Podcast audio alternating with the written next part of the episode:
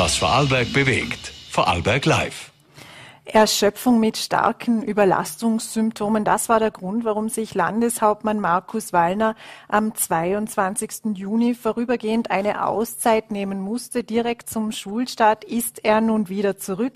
Herzlich willkommen bei Vorarlberg Live. Heute mit einem besonderen Format. Heute mit dem ersten großen Interview mit dem Landeshauptmann nach seiner krankheitsbedingten Abwesenheit. Und wie wir alle wissen, ist in den vergangenen Wochen die Zeit nicht stehen geblieben. Ganz im Gegenteil, die Herausforderungen wurden sogar größer zum Teil. Und wir haben heute daher genug zu besprechen. Herr Landeshauptmann, einen schönen guten Abend. Einen schönen guten Abend und vielen Dank für die Einladung. Auch von mir einen schönen guten Abend, Herr Landeshauptmann. Und ich darf gleich beginnen und ich möchte mit einer persönlichen Frage beginnen. Und zwar vor rund zweieinhalb Monaten haben Sie sich eben in den Krankenstand verabschiedet. Äh, wie geht es Ihnen heute? Ja, Gott sei Dank viel besser. Ich konnte die letzten Wochen äh, ja durch eine Auszeit, die leider äh, notgedrungen äh, notwendig war, wieder auf die Beine kommen. Und das ging alles ähm, eigentlich auch sehr schnell, aber es stimmt schon. Es gab dort äh, zu dieser Zeit einen, einen, äh, eine Belastung und einen, äh, einen Zustand, der es einfach ähm, damals auch notwendig gemacht hat, eine Auszeit zu nehmen. Ich war ärztlich gut begleitet, ich war von der Familie gut gestützt und wenn Sie mir das erlauben und die paar Sekunden Zeit geben, ist es mir einfach auch wichtig, an der Stelle äh, einen Dank auszusprechen. Ich danke den vielen Vorarlbergerinnen und Vorarlbergern, die mir geschrieben haben. Es sind unzählige Genesungswünsche eingegangen, die ich gar nicht alle beantworten konnte. Es gab viele Hinweise und auch viele ähm, Anrufe und SMS. Man hat es auf allen Wegen probiert. Und ähm, ja, das hat auch Mut gegeben, das hat auch Zuversicht gegeben, hat auch die Entscheidung bestärkt, sozusagen wieder mit voller Kraft zurückzukehren. Auch meine Regierungsmannschaft hat in dieser Zeit äh, sozusagen alles am Laufen gehalten. Auch dafür bin ich natürlich mhm. dankbar an, in, in dieser Stunde auch, wo wir uns heute hier treffen können. Ja, die letzten Wochen da gab es ein Rauf und Runter, aber die letzten paar Wochen gingen deutlich bergauf mit viel Bewegung, mit viel Sport in der Natur, so dass ich jetzt eigentlich gestärkt wieder für die Herbstarbeit zur Verfügung stehe. Ich kann mir vorstellen, dass Ihr Postfach wahrscheinlich voll ist. Es wird viele Unterlagen auf dem Schreibtisch geben. Aber wie werden Sie die Agenten da jetzt angeben? Was haben Sie auch über sich selbst und Ihren Körper in den letzten Wochen gelernt?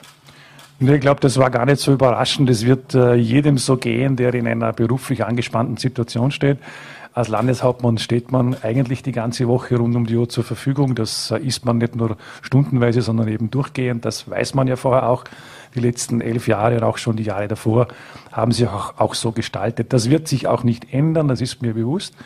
Trotzdem weiß jeder, der eine hohe verantwortungsvolle Funktion ausübt, äh, mit viel Arbeit, ähm, rund um die Uhr sozusagen, dass man äh, Auszeiten auch benötigt, um eine gewisse Balance zu schaffen. Bei mir war das immer klar in der Vergangenheit. Jetzt ist es noch einmal sehr deutlich geworden. Das hat viel mit Sport und Bewegung und mit dem Bergsteigen zu tun, im Winter auch Skitouren. Das heißt, ein paar Stunden Auszeit, äh, um das zu machen, das ist schon notwendig. Und auch ein bisschen Zeit für die Familie. Man nimmt sich immer vor. Äh, auch das ist etwas, was ich sicher mitnehme. Und eine Spur Gelassenheit kann man auch lernen. Mhm. Sie waren ja sehr viel unterwegs, die Zeit davor. War es da schwer, sich auch einzugestehen, dass man jetzt mal Auszeit braucht, dass man Hilfe braucht und auch diese Hilfe in Anspruch nimmt?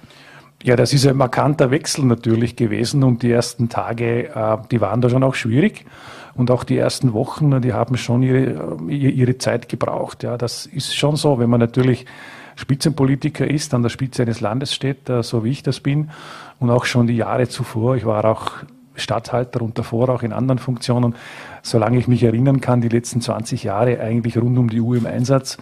Jeder weiß, ich mache das gern, ich mache es immer noch gern, ich mache es mit Freude, ich mache es mit Herzblut. Äh, und äh, das äh, ist schon so, dass man da natürlich auch die Anspannung dann irgendwann einmal merkt. Man wird auch nicht jünger. Mhm. Also man muss schon dazu schauen, dass man diese Balance findet. Und das ist mir bewusst und das wird auch eingehalten werden.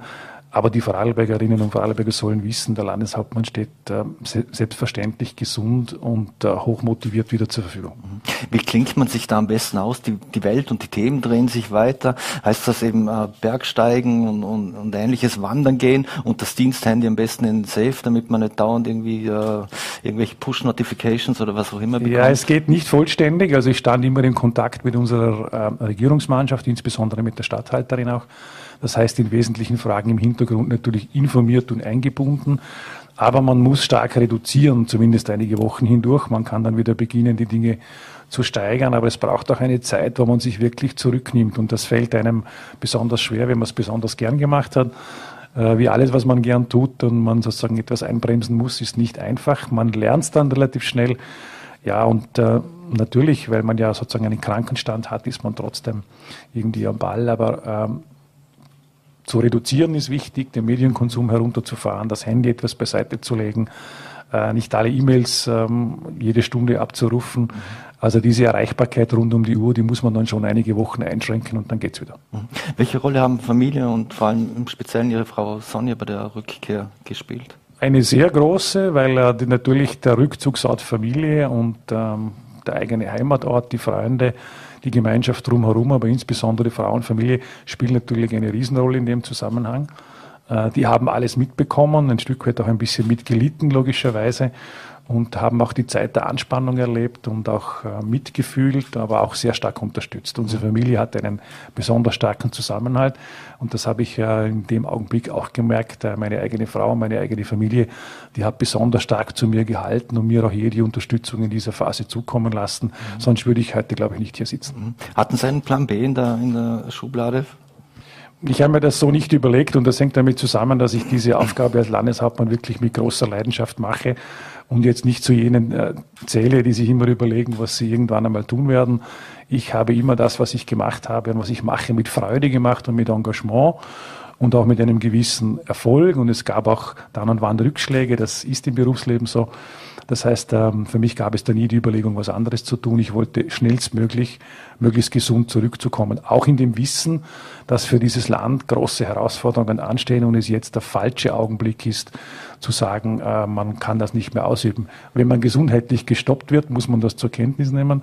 Man kann sich nur bemühen, das habe ich gemacht, möglichst rasch wieder auf die Beine zu kommen. Mhm. Das Land braucht schon klare Entscheidungen, braucht klare Strukturen, braucht auch klare Hand und klare Führung. Das wird notwendig sein. Wir steuern auf, glaube ich, besonders schwierige Zeiten zu. Äh, die letzten zwei Jahre waren auch nicht einfach und deswegen war mir klar, es ist richtig, äh, sich möglichst schnell wieder zurückzuarbeiten. Mhm.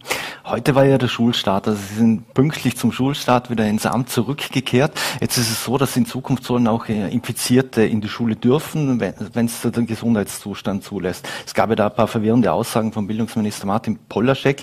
Aber wie sehen Sie es? Ist es sinnvoll, dass auch Infizierte in die Schule dürfen oder sogar müssen? Und es wirft eher die Frage auf, wie man mit der Corona-Situation insgesamt umgeht. Und das ist ja für uns nicht neu. Da sind wir zwei Jahre schon in der Pandemiebekämpfung. Und jetzt ist die Frage, wie geht es insgesamt weiter? Ich glaube, dass es gut ist, wenn man die Schule nicht extra behandelt, sondern sagt, sie ist ein Teil unserer, unserer Gesellschaft und es stehen ihnen die gleichen Regeln zu, wie eigentlich in der Gesamtgesellschaft auch zustehen. Es macht übrigens auch keinen großen Sinn, jetzt dort groß zu unterscheiden. Und meine Meinung dazu kennt man. Wir haben ja zuletzt auch in einer Modellregion einmal sehr darum gekämpft, dass wir auch lernen, mit diesem Virus umzugehen, dass wir Lockdowns verhindern. Wir haben schwierige vergangene Zeiten hinter uns, auf die wir hoffentlich nicht mehr zusteuern müssen. Also wenn es nach mir geht, dann bleibt es auch dabei. Die Regeln sind möglichst abzubauen, wo immer es möglich ist und nicht wieder aufzubauen. Äh, wenn es einmal notwendig würde, eine Maske zu tragen, wird sich, glaube ich, niemand von uns mhm. ernsthaft dagegen wehren. Aber insgesamt äh, nimmt der Virus ja auch einen Verlauf von einer Entwicklung, die ist, glaube ich, erlaubt zu sagen, wir beginnen damit zu leben, wir beginnen damit äh, umzugehen, wir haben gelernt, es auch zu bekämpfen, wir haben Systeme, die wir relativ rasch auch wieder einsetzen können. Also das ist schon eine ganz andere Situation, wie sie jetzt im vergangenen Herbst war oder auch ein Jahr zuvor. Äh, in diesen zwei Jahren kommt ja auch der Lernfaktor dazu und das Virus selbst hat dann Gefährlichkeit äh, einiges verloren. Aber wie immer, man weiß nicht, was auf uns wirklich zukommt, welche Mutationen da sind. Aber insgesamt würde ich sagen, wir sollten da jetzt nicht ängstlich draufschauen, die Schule nicht extra behandeln, wissen, dass wir da um Kinder und Jugendliche reden, äh, die es ohnehin verdienen, dass sie gleich behandelt werden und auf die auch besonders geschaut werden muss. Ich bin jetzt mit dem jetzigen Zustand eigentlich recht zufrieden. Mhm. Hat man von Bundesseite genug gemacht? Auch äh, Stichwort Aerosole, Lüftungssysteme für Schulen, über die hat man jetzt die letzten eineinhalb Jahre herum diskutiert. Meinen Sie, dass es ausreichen wird, wenn man ordentlich lüftet, vor allem im Winter? Dann kriegen wir auch die 19 Grad, wo man in öffentlichen Gebäuden äh, ja, äh, ja benötigt. Ähm, hat man von Bundesseite genug gemacht aus Ihrer Seite, äh, aus Ihrer Sicht? Also ich kann jetzt da keine, keine Fehler erkennen in dem Moment. Mir, ist noch einmal gesagt, wichtig, dass wir eine Gleichbehandlung machen, dass wir die Schulen nicht extra anders behandeln wie andere öffentliche Einrichtungen und dass wir die Schülerinnen und Schüler als Teil unserer Gesellschaft sehen, auch die Pädagogen natürlich für bestmögliche auch Sicherheit sorgen. Das äh, liegt in der Natur der Sache. Ja, und man kann in einem Schulgebäude, in einer Klasse natürlich, wenn es möglich ist, auch zwischendurch ordentlich lüften und ein paar andere Regeln einhalten. Also wenn man da den Hausverstand nicht völlig ausschaltet, dann kann man jetzt auch damit umgehen. 19 Grad in einem öffentlichen Gebäude, das ist ein Stichwort auch für die Energiekrise. Das ist ja auch unter anderem schon eine Empfehlung gewesen, die man äh, für die kommende Zeit auch in Angriff nehmen sollte. Jetzt über die Sommermonate hat sich ja die Energiekrise verfestigt und das hängt unter anderem auch von der großen Abhängigkeit von Russland ab. Wir haben alle darüber berichtet, auch schon, dass auch Vorarlberg in Vergangenheit auch wirtschaftlich sehr eng äh, mit Russland verbunden war und es auch immer noch ist. Und Sie, Sie selbst haben ja auch schon Russland besucht und betont, dass es ein wertvoller Markt für unsere Unternehmen ist. Hat man da zu lange weggeschaut oder zu lange darüber hinweggeschaut, da ja auch schon noch Reisen stattgefunden haben, wo die ersten Sanktionen nach der Krim-Annexion in Kraft waren? Ich glaube das eigentlich nicht. Äh, und zwar deswegen, weil ich schon erlebt habe, eigentlich die gegenteilige Diskussion, nämlich dass man äh, den Kontakt zu Russland, vor allem auch den wirtschaftlichen Kontakt, durchaus aber auch andere Ebenen wie auch den kulturellen Kontakt, aber vor allem die Wirtschaft, dass man das viel zu wenig sucht. Das wurde eigentlich eine Zeit lang sogar umgekehrt diskutiert. Man hat die Meinung vertreten, man sollte mit Russland einen kooperativen Weg suchen, man sollte eine Annäherung der Europäischen Union an Russland durchführen. Ich glaube, da waren wir alle in dem Glauben, dass das auch der richtige Weg ist. Im Nachhinein wird man natürlich äh, so gesehen gescheiter und sieht, was passiert ist. Ich glaube, wir sollten uns da nicht täuschen. Ich habe zumindest den Eindruck und auch die Experten werden uns das eher bestätigen, äh, was sich da im Moment abspielt, ist mehr als nur ein Krieg, obwohl das ja extrem furchtbar ist, logischerweise. Aber es ist auch eine geopolitische Zeitenwende im Gange. Es ändert sich ein ganzes System auf der Welt, so wie es aussieht. Und ähm, wir kommen aus einer, aus einer Zeit, wo die Kooperation angestrebt wurde und gehen in eine Zeit, in der die Konfrontation steigen wird. Ich glaube, der russische Kurs heißt Richtung Europa bei Gott nicht Kooperation, sondern er heißt Konfrontation. Das ist keine gute Nachricht für alle und es schafft Unsicherheiten. Aber man kann das nicht verschweigen. Wer sich die gegenwärtige Lage ansieht, der soll sich nicht täuschen. Russland kann morgen den Gashahn zudrehen und wir haben Probleme, die sind beachtlich in dem Zusammenhang. Russland kann sich entscheiden, auch neue Angriffskriege loszutreten. Äh, die Sache in der Ukraine ist bei Gott nicht entschieden. Also ich, ich sehe das eigentlich in Summe, in Summe nicht sehr positiv für die Zukunft, sondern dass sich da Gravierendes verändert. Und in der Vergangenheit war man der Meinung, wir müssen einen kooperativen Weg mit Russland einschlagen. An sich wäre das ja auch das Richtige in dem Zusammenhang. Aber, Aber diese Meinung der, hat sich nun geändert. Also Russland heute als Wirtschaftspartner sollte man eher Abstand halten. Die hat sich gravierend verändert, wenn wir jetzt aus Vorarlberger Sicht mitbekommen, dass ein führendes Industrieunternehmen vor kurzem öffentlich mitgeteilt hat, überhaupt äh, sein Unternehmen dort abzuziehen, dann sind das schon sehr klare Signale. Da ist ganz, ganz große Unsicherheit da, auch wirtschaftliche Unsicherheit große Abhängigkeit vom Gas und eine große politische Unsicherheit da. Ich meine, man soll nicht vergessen, äh, wir hätten das nie geglaubt. Russland führt einen brutalen Angriffskrieg gegen die Ukraine. Während wir hier miteinander reden, sterben wahrscheinlich vor Ort Menschen. Ähm, da wird ein blutiger Angriffskrieg geführt, den muss man auf das Allerschärfste verurteilen. Niemand wünscht sich mehr Frieden als alle wir miteinander. Aber wir müssen auch zur Kenntnis nehmen, die Konfrontation mit Europa scheint in Russland eine neue Strategie zu sein und die wird uns in jeder Hinsicht herausfordern. Wir stehen in einem Wirtschaftskrieg offensichtlich, der wird im Moment gerade ausgeführt. Das Ende ist vollkommen offen, weil natürlich äh, die, die Gasabhängigkeit in manchen Bereichen hoch ist. Das heißt, davon wegzukommen ist natürlich ein, ein Gebot der Stunde. Aber dass sich das völlig gedreht hat in den letzten Jahren, die Reise, von der Sie reden, übrigens die einzige, die dort stattgefunden hat, an der ich einmal teilgenommen habe, die war, glaube ich, wenn ich mich erinnere, im Jahr 2018, eigentlich in einer wohlmeinenden Situation, dass wir auch gewisse, eine gewisse Zusammenarbeit mit Russland für die Wirtschaft vor allem anstreben sollten. Es sind ja auch Vorarlberger Unternehmen am russischen Markt in beachtlicher Breite auch tätig gewesen, die meisten. Und jetzt im Rückzug begriffen aufgrund der Sanktionen, aufgrund der Gesamtentwicklung, aufgrund der kriegerischen Ereignisse also man könnte es in einem Satz auch zusammenfassen. Aus einem Wunsch nach Kooperation zwischen Russland und Europa wird eine Konfrontation und die hat äh, viele Seiten, wirtschaftliche Seiten, militärische Seiten, humane Seiten, die Flüchtlingswelle, die uns auch erreicht hat aus der Ukraine, also Kriegsflüchtlinge, die untergebracht werden müssen. Wir sind da in einer völlig anderen Situation als vor Jahren noch. Und das äh, auch zu erkennen und auch zu sagen, ist, glaube ich, richtig. Wenn wir an, uns noch kurz die Abhängigkeit anschauen, ein Weg aus der Abhängigkeit raus ist ja auch der Ausbau erneuerbarer Energieträger. Wie sieht's denn oder wie steht's denn nun um den Ausbau der Windkraft? In Vorarlberg äh, fehlt ja in der Raumplanung, fehlen da ja gewisse Vorrangs- und Eignungszonen, also dass auch einfacher, äh, banal gesagt, äh, Windkraft ausgebaut werden könnte. Aber wie, wie stehen Sie nun dazu? Hat sich da auch Ihre Meinung geändert? Könnte jetzt Bieler Höhe, Laternsertal, äh, Pfänderrücken bald auch äh, das ein oder andere Windrad stehen?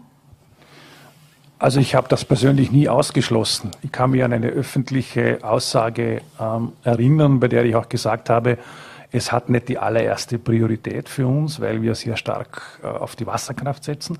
Dort sind die Potenziale natürlich auch für die Zukunft groß. Äh, wir wollen das größte Pumpspeicherkraftwerk Österreichs bauen und damit die Energiewende am deutschen Markt mit unterstützen. Riesenkraftwerksleistung, die dort gemacht werden muss. Wenn ich höre, dass wir erst 2037 ans Netz gehen können, dann äh, muss man sich ja fragen, wieso geht es nicht schneller? Wenn ich höre, dass die Verfahren dort da über Jahre auch gehen werden in dem, im Bereich der Umweltverträglichkeitsprüfung, dann ist auch bei bester Vorbereitung die Gesetzeslage so, dass man eigentlich heute sagen muss, haben wir die Zeit bis 20 und 37 zu warten, bis ein Pumpspeicherkraftwerk, noch dazu das größte in Österreich, alles im Berginneren, wirklich ans Netz gehen kann, warum geht das nicht schneller? Also die Diskussion muss man auch ehrgeizig führen und da soll es auch Antworten darauf geben, mit der Wasserkraft wo, wo einfach schneller sich die zu Windkraft ein in der Priorität? Die Windkraft hat in Vorarlberg, glaube ich, ein kleineres Potenzial wie die Wasserkraft, das liegt auf der Hand. Trotzdem braucht es einen Energiemix. Also ich würde aus heutiger Sicht nicht sagen, dass man ein Nein zur Windkraft sagt. Was mir nicht gefällt, ist, dass man die Bürgerinnen und Bürger einfach übergehen will. Bei der Wasserkraft ist uns das völlig klar. Wenn ein Kraftwerk errichtet wird, dann wird vor Ort informiert, es werden Bürger eingebunden. Es wird alles Mögliche auch gemacht, um, um auch eine Gemeinde zufriedenzustellen. Äh, bei der Windkraft scheint der Wind so zu wehen, dass einem das völlig egal ist, mir nicht. Also äh, wenn ein Projekt auch auftaucht, das äh, technisch einen Sinn macht, das einen Beitrag insgesamt leistet, wir haben es auch in, dem, in der Energieautonomie so festgeschrieben, dann wird dazu nicht Nein gesagt. Also jetzt nicht selber das äh, in einem großen Ausmaß forcieren und eher die Wasserkraft forcieren, das stimmt auch. Aber ich würde einem guten Windkraftprojekt natürlich nicht im Wege stehen. Energielandesrat Daniel Zadra brachte im VN-Sommergespräch auch eine Photovoltaikpflicht oder dachte mal laut über eine Photovoltaikpflicht nach. Zuerst einmal bei Sanierungen und bei Neubauten. Ist sowas denkbar? Also es gibt gewisse Gemeinden, die sich diese Dinge schon vornehmen in der Bauordnung. Und das ist ein guter Weg, weil ich glaube, es gibt gibt jedem Gebäude und bei jedem Bau andere Voraussetzungen dazu. Äh, und ich bin nicht einer, der meint, wir müssen da gesetzlich alles vorschreiben. Aber eines stimmt, da bin ich mit dem Daniel Zadra einer Meinung. Wenn wir die Energieautonomie, insbesondere die Stromautonomie 2030 schon erreichen wollen, das heißt alles, was wir an Strom brauchen, erneuerbar zu produzieren, dann braucht es die Wasserkraft, wahrscheinlich in Teilen auch die Windkraft, wo es möglich ist. Äh, und es braucht natürlich auch die Photovoltaik dazu. Und da stehen in Vorarlberg noch viele Dächer zur Verfügung wenig Freigelände. Da gibt es nicht so viele Möglichkeiten wie in, in Österreich, wo halt keine Berge sind und viel Platz ist. Aber bei uns äh, muss man auf die, auf die Dächer, man hat auch allenfalls bei Brücken oder bei Parkplätzen Möglichkeiten, bei öffentlichen Gebäuden. Im Wesentlichen sind es die Dächer. Und da muss man sich halt vor Ort in der Gemeinde anschauen, wie die Regeln dazu sind. Aber an sich wäre es vernünftig und wirtschaftlich betrachtet macht es mittlerweile fast jeder, der was Neues realisiert, dass automatisch eine Photovoltaik mitgedacht wird. Abschließend zu dem Komplex. Ähm, es gibt ja auch große Investitionen in Straßenbauprojekten und Sozialminister und Gesundheitsminister Johannes Rauch hat erst kürzlich bei Vorarlberg Live gesagt, dass eben der Stadttunnel so viel kostet wie ein gutes Pumpspeicherkraftwerk und dass man sich auch eben von Projekten wie der S18 und dem Stadttunnel verabschieden sollte. Ähm, haben sich da Ihre Prioritäten geändert? Also diese Aussage war in jeder Hinsicht seltsam. Erstens einmal äh, war da wenig wirtschaftlicher Sachverstand dahinter. weil ein Pumpspeicherkraftwerk wird nicht von Vorarlberg errichtet und nicht von der öffentlichen Hand bezahlt, sondern muss sich bezahlt machen. Das heißt, unser Landesunternehmen investiert in den nächsten Jahren über vier Milliarden und etwa eine Größenordnung von zwei Milliarden in ein großes neues Pumpspeicherkraftwerk. Aber ehrlich gesagt, am Ende des Tages muss sich das auch rechnen. Ansonsten wird sich die, werden sich die Dinge ja nicht ausgehen. Da werden nicht aus Steuermitteln einfach Kraftwerke gebaut. Das würde übrigens gar nicht gehen. Also der Vergleich, der hinkt in jeder Hinsicht. Und bei der S18, auch beim Stadttunnel Feldkirch, ähm, es ist jetzt eine, eine Zeit lang her, aber ähm, das Regierungsprogramm trägt die Unterschrift von Johannes Rauch noch. Und da haben wir uns damals auch darauf einigen müssen, wie wir mit diesen großen Infrastrukturprojekten umgehen. Und es war völlig klar, dass die Verfahren zur S18 fortgesetzt werden. Und es war völlig klar, dass der Stadttunnel in eine Phase der Realisierung, zumindest was den ersten Teil angeht, auch kommen wird. Das war dem Johannes auch klar und mir klar.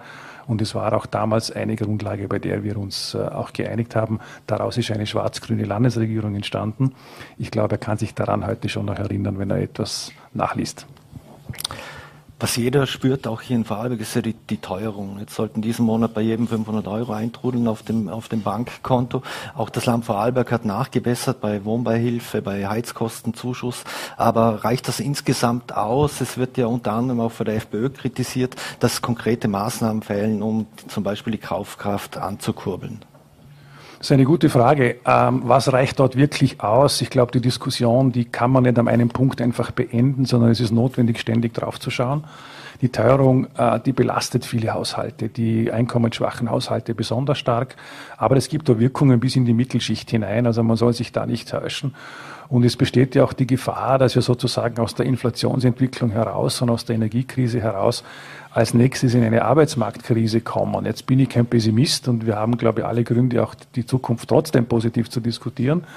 Aber da ist schon ordentlich äh, auch, auch Gefahrenpotenzial für eine Standortentwicklung im Raum. Was haben wir gemacht? Äh, wir haben versucht, den Bund zu ergänzen. Ich finde, dass die Leistungen des Bundes eigentlich auch im internationalen europäischen Vergleich sehr hoch sind. Sie sind deutlich höher, auch pro Kopf gerechnet wie in Deutschland.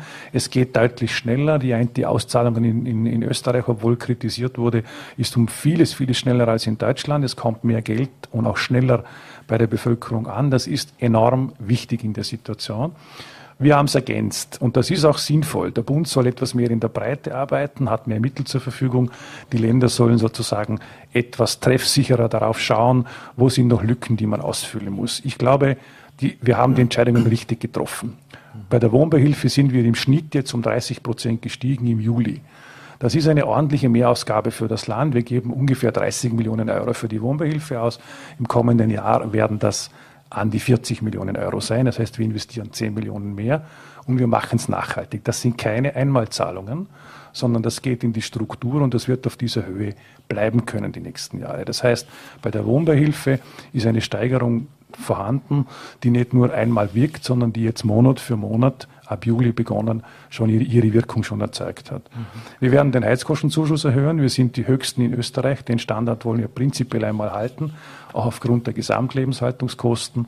Und wir haben den Familienzuschuss überprüft. Das wird die nächste größere Aktion sein. Äh, die wird auch in diesen Tagen noch reif gemacht. Das heißt, wir werden den Familienzuschuss im Oktober erstens erhöhen zweitens den Bezirkkreis erweitern und drittens eine doppelte Auszahlung machen. Ich sage Ihnen ein Beispiel. Wenn Sie den Höchstzuschuss bekommen, der liegt im Moment bei knapp über 500 Euro, das ist eine gute Leistung, dann bekommen Sie dann 600 Euro. Das wird im Oktober einmalig verdoppelt, das heißt, Sie bekommen 1200 Euro und dann wieder normal die 600 Euro. Auch das ist nicht nur eine Einmalzahlungsaktion, abgesehen von der Verdoppelung, sondern eine strukturelle Entscheidung. Den Familien wird nachhaltig geholfen über die nächsten Monate hinweg. Wir werden den Familienzuschuss, den wir dort anheben, deutlich, werden wir auf diese Höhe ebenfalls belassen mhm. und auch im kommenden Jahr in die Budgetplanung mit aufnehmen. Das ist, glaube ich, ein guter Mix. Der Bund macht eher für alle Haushalte was. Wir schauen gezielter Wohnbeihilfe, Familienzuschuss, Heizkostenzuschuss. Mhm. Ob es das Ende ist, das kann ich Ihnen nicht sagen, weil bei den Energiekosten ist eine Entwicklung im Gange, die uns große Sorgen bereitet. Wenn die Strompreisbremse auch in Vorarlberg greift, zeitverzögert, dann haben wir zumindest bis Mitte Juni 24 eine Preisstabilität beim Strompreis bei den Haushalten. Bei der Wirtschaft muss der Bund dringend etwas tun im Bereich Energiekostenzuschuss. Das ist ganz wichtig für die kleinen, mittleren Betriebe auch im Lande, dass da was kommt. Da habe ich gestern auch Druck gemacht, dass wir da äh, auch, auch rasch in den, den nächsten Tagen und Wochen zu, einer, zu einem Vorschlag kommen müssen, wo auch der Wirtschaft, der kleinen Wirtschaft im Lande auch geholfen wird. Die kleinen Familienbetriebe dieses Landes sind ein Rückgrat unserer Entwicklung. Denen muss auch geholfen werden. Also wir sind nicht am Ende angekommen, was diese Hilfen angeht. Aber man hört die warnenden Signale des Finanzministers auch schon in der Rhetorik, wenn er darauf hinweist, dass äh, vielleicht nicht alles in Zukunft immer und in, in jeder Höhe finanziert werden kann. Auch die Fragen muss auch jedes Land beantworten. Mhm. Wo es die Menschen aber besonders spüren, ist entweder beim täglichen Einkauf oder beim Wocheneinkauf, ähm, sei es auch bei der Milch zum Beispiel, der Milchbauer kriegt keinen Cent mehr. Andere Unternehmen profitieren extrem von dieser Krise. Ist Überge Abschöpfung von Übergewinn, ist das, ein, ist das ein Thema für Sie oder halten Sie es mit dem angesprochenen Finanzminister, der das auch hier schon gesagt hat, der nichts von einer Übergewinnabschöpfung hält? Es kommt darauf an, wie man die Dinge macht. Also in der Form, wie es diskutiert wird, halte ich ehrlich gesagt gar nichts davon. Es hat einen einfachen Grund. Ich bin für Sonderdividenden an die Eigentümer, in dem Fall auch ans Land Vorarlberg, und gegen eine Übergewinnsteuer. In Deutschland nennt man es Zufallsgewinnsteuer. Interessant, welche Begriffe da plötzlich entstehen. Die anderen reden von Mehrgewinnsteuer. Das hängt damit zusammen, dass niemand ganz genau sagen kann, was ist denn eigentlich ein Übergewinn, was ist ein Mehrgewinn, was ist ein Zufallsgewinn. Jedenfalls gibt es auch Profiteure dieser Entwicklung, wie in jeder Krise, das ist schon auch der Fall. Äh, mit dem Verkauf von erneuerbaren Strom am deutschen Markt erzielt unser landeseigenes Unternehmen im Moment hohe Profite. Das soll ja auch kein Nachteil sein. In den Verträgen, den Gründungsverträgen der Ilwerke ist geregelt, dem Land und den Bürgern den Nutzen.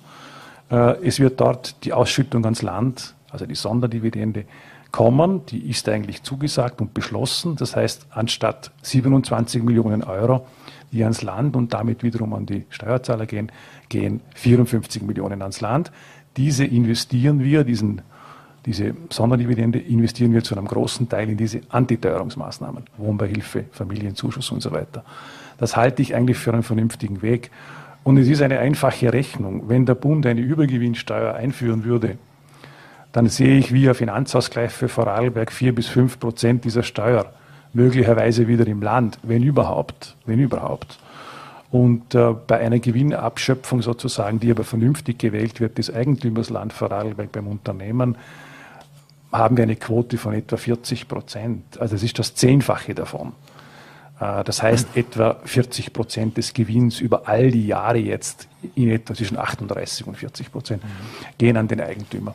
Und was wichtig ist bei dieser Diskussion, äh, das Unternehmen, auch das Landesunternehmen, muss investitionsfähig bleiben. Wir wollen ja trotzdem die Energiewende erreichen und wir wollen ja trotzdem erreichen, dass in die erneuerbaren Quellen investiert wird. Und äh, die Ilwerke muss ja trotzdem in die Innovation investieren. Wasserstoff als Thema zum Beispiel, mhm. äh, dem sollte man sich dort annehmen. Gibt es eine eigene Arbeitsgruppe, eigene Initiativgruppe innerhalb des Landesunternehmens, die sich mit der Frage Wasserstoff in der Industrie und im Lkw-Verkehr beschäftigen werden. Das sind alles Dinge, die werden auch Geld kosten. Ein neues Pumpspeicherkraftwerk. Mhm. Also das Unternehmen muss investitionsfähig bleiben für die Energiewende und gleichzeitig auch einen Obolus leisten an das Land. Und wir können das den Bürgern zugute kommen lassen. Womit ich wenig Freude habe, ist, wenn das alles abgeliefert wird. Das habe ich auch klar artikuliert, wo es zu artikulieren ist. Ich habe gesagt, Finger weg von den Illwerken, die Finger weg von dem, vom Landesunternehmen. Ihr werdet uns dort nicht in die Kasse greifen. Äh, ich verstehe, dass man bei Übergewinnen oder bei höheren Gewinnen reagieren muss. Sonderdividende statt Steuer. Der Eigentümer, in dem Fall das Land Vorarlberg und seine Bürger, soll davon profitieren.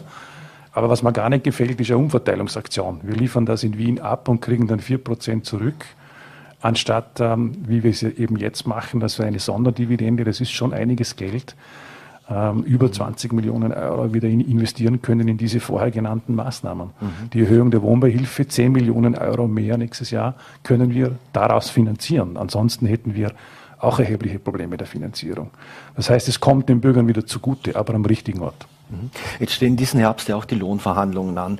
Jetzt der Anpassungsfaktor bei den Pensionen liegt bei 5,8 Prozent. Da ist die Teuerung vom Herbst aber noch gar nicht berücksichtigt. Ähm, laut WIFO könnte es fürs Gesamtjahr bei 7,8 Prozent liegen. Was wäre denn angesichts dieser Zahlen ein vernünftiger Abschluss aus Ihrer Sicht? Naja, bei Lohnverhandlungen ist es schwierig, sozusagen einfach Prozentziffern zu äußern, aber raten würde ich jedenfalls bei den kleinen Pensionen mehr zu tun und sich dann einzupendeln. Und das ist äh, auf Bundesebene zu verhandeln. Ähm, dann wird man sich an dem orientieren. Der gesamte öffentliche Dienst wird sich anschauen, was dort herauskommt. Wir müssen ja auch für den Landesdienst verhandeln, der Bund für den Bundesdienst verhandeln. Äh, man wartet auf den Abschluss der Metaller, der immer eine gewisse Richtschnur bedeutet. Der Handelsabschluss wird entscheidend sein. Ich, würde es einmal so definieren, wenn es eine Aufgabe gibt, die man drüber spannt, dann ist es sicher die, sich zu bemühen, überall, natürlich auch bei den, auch bei den Pensionisten und Pensionistinnen, ähm, die Kaufkraft zu erhalten. Schon im Juni habe ich damals gesagt, es wäre wichtig, die kalte Progression abzuschaffen und das mit in die Verhandlungen einzubringen, um diese Inflationsentwicklung etwas in den Griff zu bekommen. Diese Lohnpreisspirale, die sich sonst in, in Gang setzt und die auch die Unternehmen in eine schwierige Situation führen kann. Wir wollen am Ende ja nicht Arbeitsplätze verlieren, sondern halten. Und das ist in der Situation alles andere als einfach. Das heißt, die Ergebnisse der kalten Progression, diese Woche kommt es zum Beschluss der Abschaffung im Ministerrat am Mittwoch angekündigt heute in den Medien, vernünftig, ist ein großer Schritt und dann ein vernünftiger Lohnabschluss. Beides in Kombination äh, ist jetzt in der Wirkung anzuschauen. Ich glaube, das bringt bei der Inflationsentwicklung etwas. Aber bei den Pensionisten wird man sich irgendwo in dieser Größenordnung sicher bewegen, zwischen diesen 5 und 7 Prozent. Da laufen im Moment die Gespräche. Und bei den Kleinen wäre ich großzügiger. Mhm. Abschaffung der kalten Progression heißt aber auch weniger äh, Geld für Land und Gemeinden. Ähm, wie, mit, wie und mit welchem Geld soll der Bund das kompensieren aus Ihrer Sicht? Naja, es ist klar, also die Grund, der Grund, wieso auch die Diskussion über die kalte Progression über Jahre auch geführt wurde, und manchmal dann auch im letzten Augenblick nicht abgeschafft wurde, war genau der, dass man sich bei Steuerreformdiskussionen, manchmal bin ich am Tisch gesessen, am Ende für eine größere, für eine größere Lohnsteuerentlastung entschieden hat oder auch Akzente gesetzt hat im Standortbereich, die man sonst nicht machen konnte und die kalte Progression letztlich nicht abgeschafft hat. Trotzdem ist es jetzt richtig, diesen Schritt zu gehen, weil wir eine andere Situation im Moment haben. Es wird sich eine Lohnpreisspirale sonst in Gang setzen und ich glaube, die wirksamste Waffe dagegen ist schon die Abschaffung der kalten Progression. Mhm. Äh, bei der letzten Landeshauptleute-Konferenz noch in Vorarlberg ist dieser Beschluss in Richtung Bund als Forderung noch einmal unterstrichen worden, dass wir gesagt haben, wir wollen das. Nichtsdestotrotz hat das Land Vorarlberg in seiner Stellungnahme auch darauf hingewiesen, dass da am Ende auch Geld fehlen kann. Und das stimmt. Den Gebietskörperschaften von den Gemeinden hinauf bis zum Bund wird durch die Abschaffung der kalten Progression auch Geld entzogen. Das wird so sein. Äh, alle weiteren Gespräche darüber sind in den Finanzausgleich verschoben worden. Das wird in Kürze auch auch beginnen, auch unter meiner Beteiligung. Noch abschließend zu den Lohnverhandlungen, äh, auch was die Politikergehälter betrifft, sollte es da auch Erhöhung von den um, die 5,8 Prozent geben? Also normalerweise orientiert man sich bei den Politikergehältern am, am, Anpassungsfaktor, am gesetzlichen Anpassungsfaktor und dieser wiederum wird sich äh, orientieren am Pensionsabschluss. Ich würde das einmal abwarten und dann, und dann die Gespräche mit den Fraktionen führen wie man das Ganze macht. Aber es ist immer der unterste Level, der dort angestrebt wird. Wenn wir uns das politische Umfeld jetzt nochmals ganz kurz anschauen, in der ÖVP auf Bundesebene zuerst, da hat es ja auch am Wochenende ein wenig gebrodelt. Die Generalsekretärin Laura Sachslehner ist zurückgetreten und hat der ÖVP noch mitgegeben, dass sie in der Koalition mit den Grünen ihre Grundwerte, also dass die ÖVP ihre Grundwerte quasi verliert. Sehen Sie das auch so, dass die ÖVP da ein bisschen äh, auf die Suche geraten ist, was ihre eigenen Werte betrifft? Also gerade jetzt unter der Führung von Karl Nehammer sehe ich das überhaupt nicht, weil er sehr christlich ähm, soziale Grundwerte vertritt und äh, der Partei auch, glaube ich, mit seinem Führungsstil und den Themen, die er angeht, aber auch den Werten, die er vertritt, eigentlich auch das sozusagen auch gibt und verkörpert, was die ÖVP ausmacht. Diese Geschichte war eine andere. Da ging es um die Frage, wie mit Asylwerbern und dem Klimabonus umgegangen wird. Und die Frau Sachslehner hat dann in einer Pressekonferenz äh, offensichtlich ihren Rückzug, ihren Rückzug bekannt gegeben. Ich meine, dass schon vorher klar war, dass da eine Änderung an der Position stattfinden wird und äh, man diesen Rückzug jetzt nicht überschätzen sollte. Die Frau Sachslehner wird mit ihrem Rückzug an der Stelle keine Wertediskussion der Volkspartei auslösen können. Jetzt in Vorarlberg, wie geht es Ihnen jetzt dem Regierungsteam? Es ist ja alles wie bisher sozusagen, aber haben Sie auch mit Ihrer Rückkehr nun vor, neue Akzente zu setzen, zum Beispiel eben auch personell, dass es auch möglicherweise zu Umbildungen kommen könnte? Nein, das sehe ich nicht. Also wir sind jetzt in einer Phase, wo die Stabilität ganz entscheidend sein wird und da wird sich bis 2024 ja auch nichts ändern. Was danach ist, weiß niemand. 2024 sind Wahlen im Bund und auch im Land und dann wird sich ja entscheiden, wie es insgesamt weitergeht. Bis dorthin gibt es noch viel zu tun. Ich glaube, dass wir jetzt nicht mit äh, Unsicherheiten arbeiten sollten, sondern viel Stabilität und Sicherheit vermitteln sollen und müssen. Es sind da schwierige Themen da für die Bevölkerung. Es ist sehr viel Unsicherheit da. Äh, es gibt Angst vor einem Blackout zum Beispiel. Äh, es ist die Teuerung, die, die im Raum steht. Es ist die Pandemie in manchen Teilen, glaube ich, immer noch nicht gänzlich überwunden. Also jetzt bin ich schon lange dabei, aber diese Mischung aus verschiedenen Krisenherden, die hat es schon in sich. Und in der Situation ist es, glaube ich, wichtig, konzentriert zu arbeiten, für die Bevölkerung da zu sein, zu kommunizieren und für Sicherheit und Stabilität zu sorgen. Ich kann nur meinen persönlichen Beitrag dazu leisten. Die Koalition im Land ist stabil und die wird es auch bleiben. Wie wichtig ist denn auch für die Partei selbst die interne Aufarbeitung? Wir alle kennen die Wirtschaftsbundaffäre. Haben da oder hat da die Gier einzelner Funktionäre zumindest auch ähm, zu einem Schaden der Partei geführt? Hat das äh, einen Schaden der Partei bedeutet? Ja, es wäre vermessen, anderes zu behaupten. Natürlich ist das keine Werbeeinschaltung für die Volkspartei gewesen und schon gar nicht für den Wirtschaftsbund. Da sind rote Linien überschritten worden. Äh, das habe ich auch jetzt auch wirklich sehen können, weil wir ja da auch keinen tieferen Einblick hatten. Aber da sind einige Dinge dabei, die natürlich mit meinem politischen Stil überhaupt nichts zu tun haben und die man auch nicht tolerieren kann, logischerweise. Das ist äh, intern aufgearbeitet mittlerweile schon und auch überprüft. Und es sind ja an manchen Stellen ja auch Rücktritte äh, in die Wege geleitet worden, damals schon, sodass ähm, wichtige Weichen gestellt worden sind. Wobei die Dinge sind noch nicht erledigt, nicht zur Gänze. Das Steuerverfahren muss im Wirtschaftsbund noch äh, zu Ende gebracht werden. Dort habe ich gesagt, äh, man muss dazu schauen, dass man optimal kooperiert mit den Behörden. Und gleichzeitig werden wir natürlich schon bis Ende des Jahres, und das ist wichtig auch zu sagen, ähm, mit dem neuen Parteiengesetz, glaube ich, auf neue Beine uns auch aufstellen können. Das neue Parteiengesetz ist streng, es ist sehr transparent, es wird ein Standard sein für ganz Österreich. Andere müssen dann selber entscheiden, ob sie das auch tun. Wir haben da schon daraus gelernt. Also das heißt, wir werden ein sehr strenges Parteiengesetz machen und wir werden bis Ende des Jahres auch in den Strukturen Klärungen herbeiführen müssen. Es braucht ein ganz klares Verhältnis auch zwischen einer Partei, einer Teilorganisation, möglicherweise einem Verein und auch die Frage, wer, wer dort führt, wie die Transparenzbestimmungen sind, wie die Einnahmen und Ausgaben sind.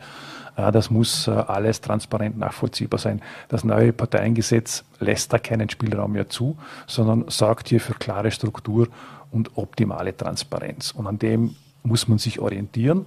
Und da werden die Gespräche bis Ende des Jahres geführt. Der Prozess ist eingeleitet. Das ist schon eine Veränderung natürlich, auch innerhalb der Partei. Aber dieses äh, unterschiedliche oder diese Vermischung von Vereinstätigkeiten und Teilorganisationstätigkeiten, die hat Probleme bereitet und die wird man sicher klären müssen. Es muss ganz klar sein, was macht ein Verein, was macht eine Teilorganisation, was macht eine Partei. Das muss klar sein, muss einfach sein und muss transparent sein. Das neue Parteiengesetz geht ja, blickt ja quasi, da blickt man in die Zukunft damit und damit, dass eben alles in Zukunft sehr transparent sein wird. Wie, wie sieht es denn mit dem Blick in die Vergangenheit aus? Wie wird die ÖVP ÖVP, die Landespartei, äh, für mehr Transparenz auch über die vergangenen äh, Vorgänge noch bieten. Was wir bisher kennen, ist der Bericht der Wirtschaftsprüfer äh, von der BDO und der umfasste gerade einmal acht Seiten. Zumindest ist das das, was veröffentlicht wurde. Kommt da jetzt noch mehr auch rückblickend an Aufarbeitung? Also ich würde jetzt diesen Bericht der BDO nicht unterschätzen, weil es ist eine renommierte Kanzlei und da sind tausende Buchungen durchleuchtet worden. Also in jedem Winkel des Wirtschaftsbundes ist, ist ausgeleuchtet worden. Und es sind auch die Schlüsse daraus gezogen worden. Er ist da öffentlich in den Schlussfolgerungen präsentiert worden. Und ich verstehe jetzt nicht, wieso man diesem Bericht mit einem Misstrauen begegnet. Es könnte sich eine renommierte Kanzlei wie die BDO niemals leisten, hier sozusagen nicht alles ans Licht zu bringen. Ich glaube, da hat man wirklich bis ins letzte Detail auch hineingeschaut. Und das ist auch wichtig so, was die, was die, was die gesamte Vergangenheit betrifft. Aber trotzdem muss es diesen Schnitt ja auch geben, zu sagen, wo richten wir uns jetzt eigentlich aus? Und im Übrigen werden wir innerhalb der Partei und der Teilorganisationen, was glaube ich auch ein gutes Signal ist, auch die strengeren Bestimmungen des Parteiengesetzes beginnen jetzt schon anzuwenden. Freiwillig sozusagen, weil das neue Parteiengesetz wird pro futuro gemacht und es wird uns niemand äh, auch sagen können, nicht jetzt schon strengere Bestimmungen einzuführen. Und das ist eigentlich jetzt schon voll im Gange. Als letzte Frage vielleicht noch dazu. Es laufen ja derzeit ähm, noch Ermittlungen der Wirtschafts- und Korruptionsstaatsanwaltschaft. Da wird ein Anfangsverdacht äh, geprüft. Wurden Sie von den Behörden schon kontaktiert? Nein, bisher nicht. Wahrscheinlich gab es auch keinen Grund dazu. Ich habe ja volle Akteneinsicht bekommen. Äh, wobei, das ist mir schon wichtig zu sagen, die Staatsanwaltschaft macht hier ihre Arbeit und sie wird ihre Arbeit auch weiterhin machen. Äh, das soll jetzt keine Kritik sein. Es gab schlichtweg keinen Grund einer Einvernahme. Ich habe äh, von Anfang an betont, dass das, was mir da vorgeworfen wird und anonym gehalten wird, nämlich einen Vorteil angeboten oder gar angenommen zu haben, äh, nicht stimmt. Und dabei bin ich geblieben. Einmal habe ich sehr scharf auch bezeichnet als eine glatte Lüge. Und bei dieser Aussage bin ich bis zum heutigen Tag geblieben und dabei bleibe ich auch. Ich gehe eigentlich davon aus, dass es da hoffentlich bald zu einer Einstellung kommt. Ansonsten habe ich jede Kooperation den Behörden angeboten. Wir sind in der Zeit leider schon sehr fortgeschritten, aber zum Schluss noch äh, jetzt ähm, im Herbst oder jetzt im Oktober stehen ja auch die Bundespräsidentenwahlen an. Alexander van der Bellen wird äh, antreten. Die ÖVP hat keinen Kandidaten gestellt. Werden Sie dem aktuellen Bundespräsidenten Ihre Stimme geben? Ja, das ist klar. Also meine persönliche Stimme hatte er. Ich hatte gestern mit ihm gerade ein Telefonat. Wir standen noch in dieser Zeit in einem losen Kontakt. Ähm, die Kontakte zwischen den Landeshauptleuten und dem Bundespräsidenten als Person mit dem Alexander von der Bellen sind im Übrigen exzellent. Und äh, von meiner Seite gibt es sozusagen eine klare Aussage. Meine Stimme wird er bekommen. Und äh, alles andere muss jeder für sich selber entscheiden. Mhm. In zwei Jahren stellen ja, äh, stehen ja auch in Vorarlberg wieder Wahlen an. Werden Sie da als Spitzenkandidat wieder zur Verfügung stehen und auch unisono als äh, Parteiobmann des, der Landes-ÖVP? Also es ist zumindest vorgesehen, oder? Ich habe jetzt äh, noch keine Diskussion in der Partei darüber geführt. Ich muss das natürlich auch nominieren und machen, aber ich werde zur Verfügung stehen. Das ist der Stand von heute. Mhm. Eine letzte Frage noch zum, zum Abschluss. Äh, wir sind wieder am Anfang. Eine persönliche Frage. Am Freitag ist Fraschner Bockbierfest. Werden Sie auf dem Bockbierfest sein, Herr Landeshauptmann? Nein, es ist meine Heimatgemeinde und ich habe gesagt, äh, heute in der Früh, die Arbeit hat wieder begonnen und äh, da wird es auch dazu zählen, bei diesem Bockbierfest vorbeizuschauen. Ähm, der Chef der Brauerei hat mich gebeten, diesen Bockbieranstich heuer wieder vorzunehmen, wenn ich gesund bin. Ich bin gesund, ich werde es machen. Herr Landeshauptmann, vielen Dank, dass Sie sich die Zeit genommen haben für Vorarlberg Live. Vielen Dank für die Einladung. So, meine Damen und Herren, und äh, nach dem Gespräch ist vor dem Gespräch und ein genauer Beobachter der Vorgänge in der Landespolitik ist natürlich VN-Chefredakteur Gerold Riedmann, der sich aktuell außer Landes befindet, uns jetzt aber via Zoom zugeschaltet ist und er wird das Gespräch jetzt kurz mit Birgit analysieren.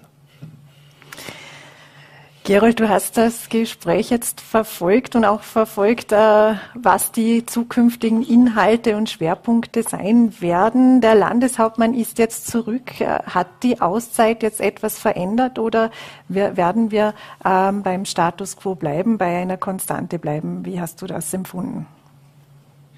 Ich glaube, dass da zwei Unterschiede zu ziehen sind. Das eine ist, dass äh, Markus Wallner sicherlich nicht beim Status quo bleiben wird. Das hat er auch mit diesem Gespräch gezeigt. Dass er allerdings eine Konstante bleiben will, so wie du gesagt hast, äh, das ist äh, auch deutlich herauslesbar. Ich bin ja hier bei den Kollegen von äh, Politiken der größten dänischen Zeitung untergekommen und habe das Gespräch hier mit Interesse verfolgt. Ich glaube, dass das Gefühl, das zurückbleiben sollte, eben das ist, der Landeshauptmann war nie weg. Viele werden es als wohltuend empfinden, äh, die leichten Spitzen gegen Wien zu hören, äh, eine klare Meinung bei den unterschiedlichen Themen äh, zu hören. Und man muss schon sich fragen, gerade bei dieser Frage, als er sagte, er wollte ja immer zurückkommen, ich würde noch etwas weitergehen, auch weil ich auch anderen Kollegen und Kolleginnen aus Wien, die nicht glauben wollten, dass er wieder zurückkommen will, er wollte auch nie weggehen. Ähm, hätte man ihn gefragt, dann wäre er durchgängig Landeshauptmann geblieben. Und es ist tatsächlich ähm, gesundheitlichen Themen geschuldet, dass diese Auszeit äh, zu nehmen war. Aber es setzt sich auch die Politik fort. Also es ist ein Problem größtenteils des Wirtschaftsbundes äh, und es muss dieser Wirtschaftsbund neu aufgestellt werden, seine Stellvertreterinnen, sowohl in Partei als auch im Land, Barbara Schöbi-Fink und Martina Rüscher, haben sich ja explizit entschuldigt für das, was passiert ist.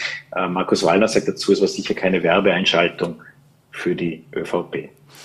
Wie viel Nachholbedarf gibt es hier denn noch? Also wie viel Aufklärungsbedarf rund um die Affäre besteht noch?